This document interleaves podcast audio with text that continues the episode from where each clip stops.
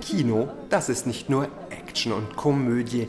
Kino ist auch Dokumentarfilm, der so spannend sein kann wie die Wirklichkeit selbst. Das Dokumentarfilmfestival München, kurz DocFest, widmet sich seit 27 Jahren diesem Genre. Über 100 Filme aus 38 Ländern waren dort eine Woche lang zu sehen. In einem belebten Café trafen wir Daniel Sponsel, der seit drei Jahren das Festival leitet. Ein bisschen provokative Frage. Können Sie uns drei Gründe nennen, warum man Ihr Festival besuchen sollte? Das ist doch gar nicht provokativ. Der erste Grund ist, ich interessiere mich für, für Menschen und für Kultur. Dann muss ich mir Dokumentarfilme anschauen, weil die wirklich die besten Botschafter sind, um, um sowas zu vermitteln. Dann äh, das zweite ist, ich bin interessiert an Filmemachern und, und gerade Filmemachern aus anderen Ländern.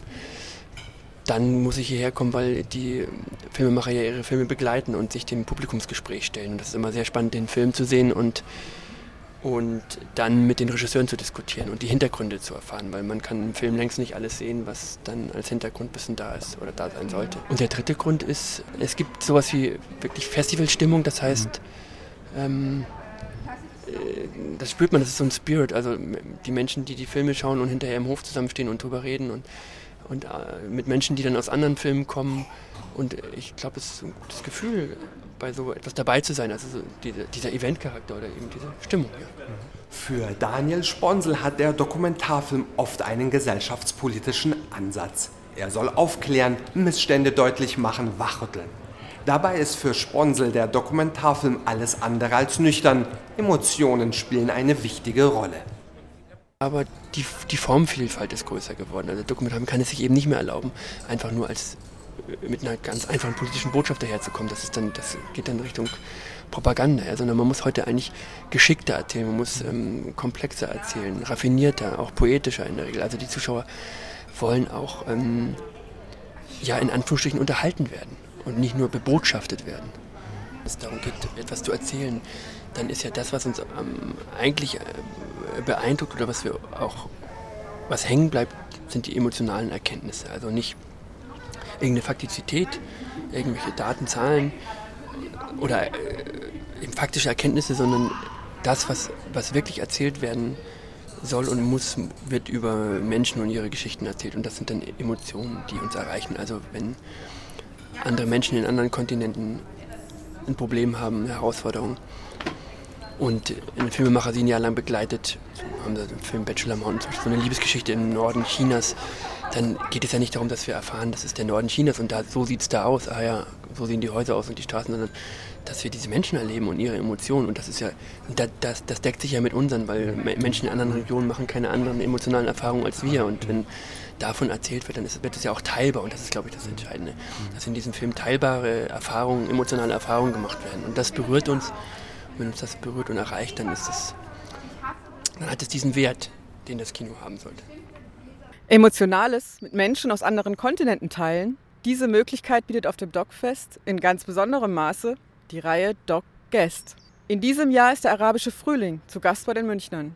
Obwohl die Revolution in den Ländern des Nahen Ostens erst ein gutes Jahr her ist, haben sich bereits zahlreiche Filmemacher der Demokratiebewegung ihrer Heimatländer angenommen. Dazu Andrea Kuhn, die die Reihe Arabischer Frühling zusammengestellt hat. Wie kuratiert man eigentlich eine Filmreihe? Das heißt, wie wählen Sie aus? Welche Kriterien legen Sie da an? Wie geht man da vor? Also die Revolution nennen sind, sofern sie abgeschlossen sind. In Syrien ist, ist ja daraus eigentlich ein Bürgerkrieg entstanden, der noch nicht entschieden ist.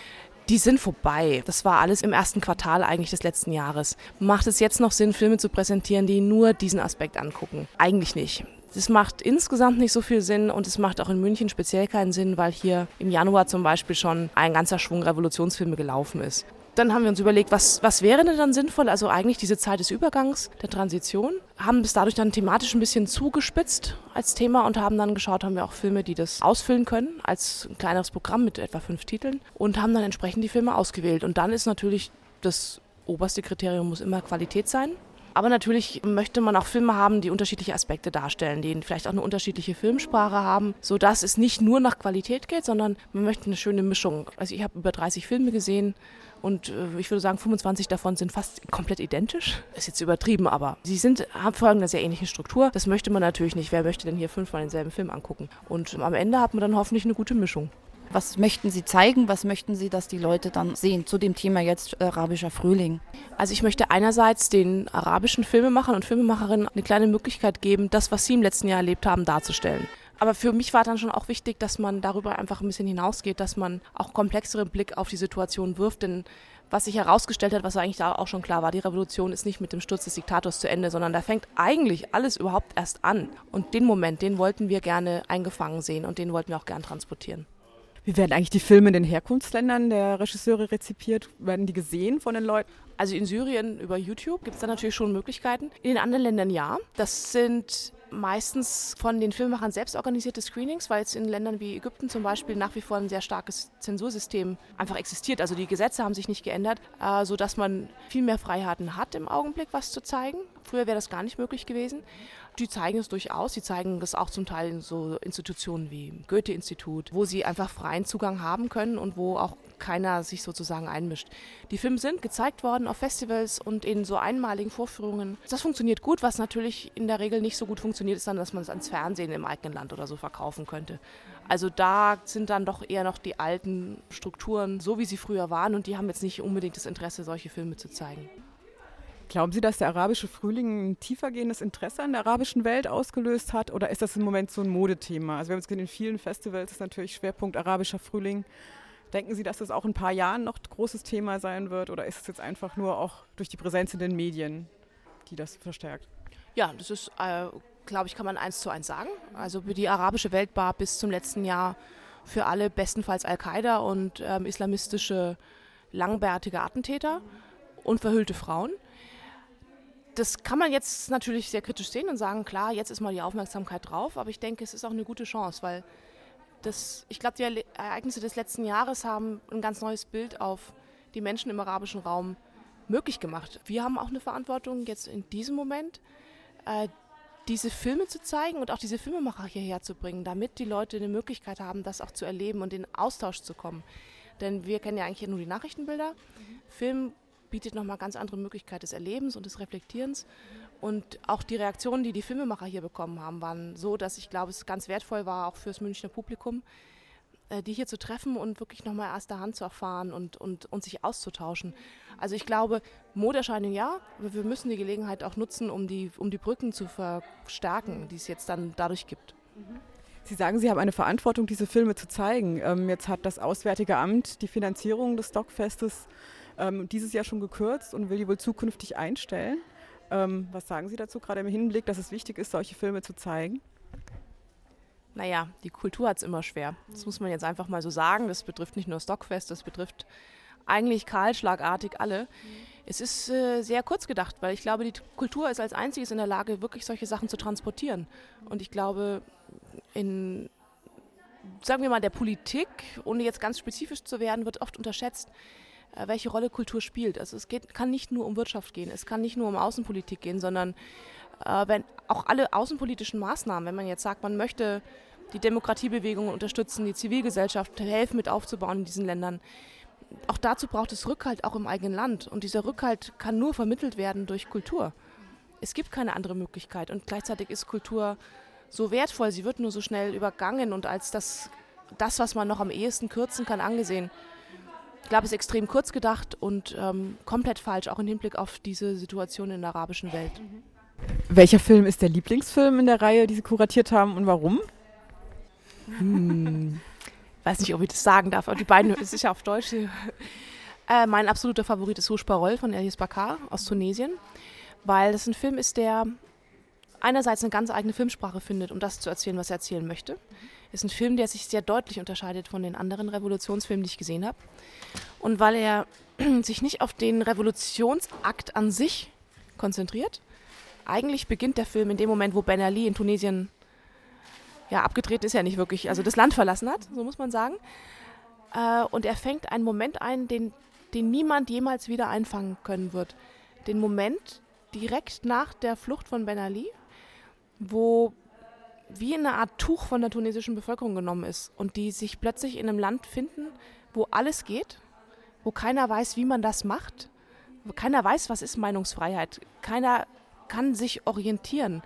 Und das ist alles wie ein ganz großes Wunder für die Leute.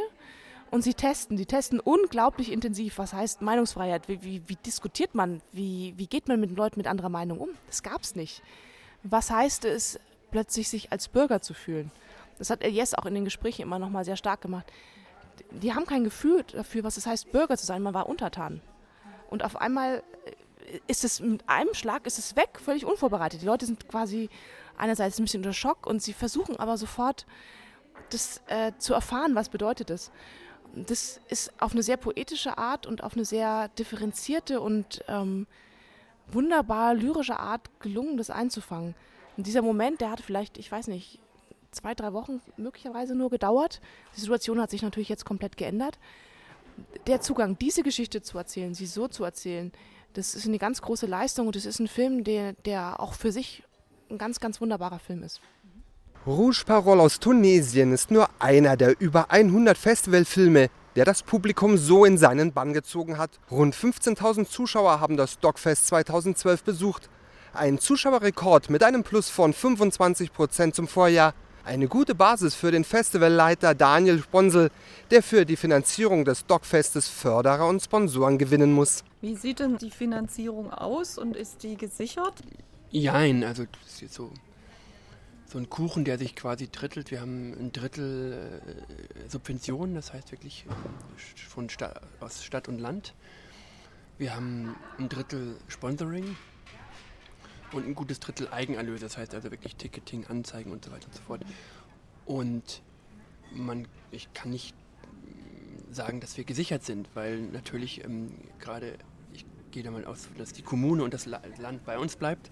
Das ist da relativ stabil wobei auch gerade München ja ein Sparhaushalt äh, fährt. Das, das heißt, da sind wir auch nie ganz auf der sicheren Seite, aber wir kriegen da schon Zeichen, dass es, dass es gut aussieht.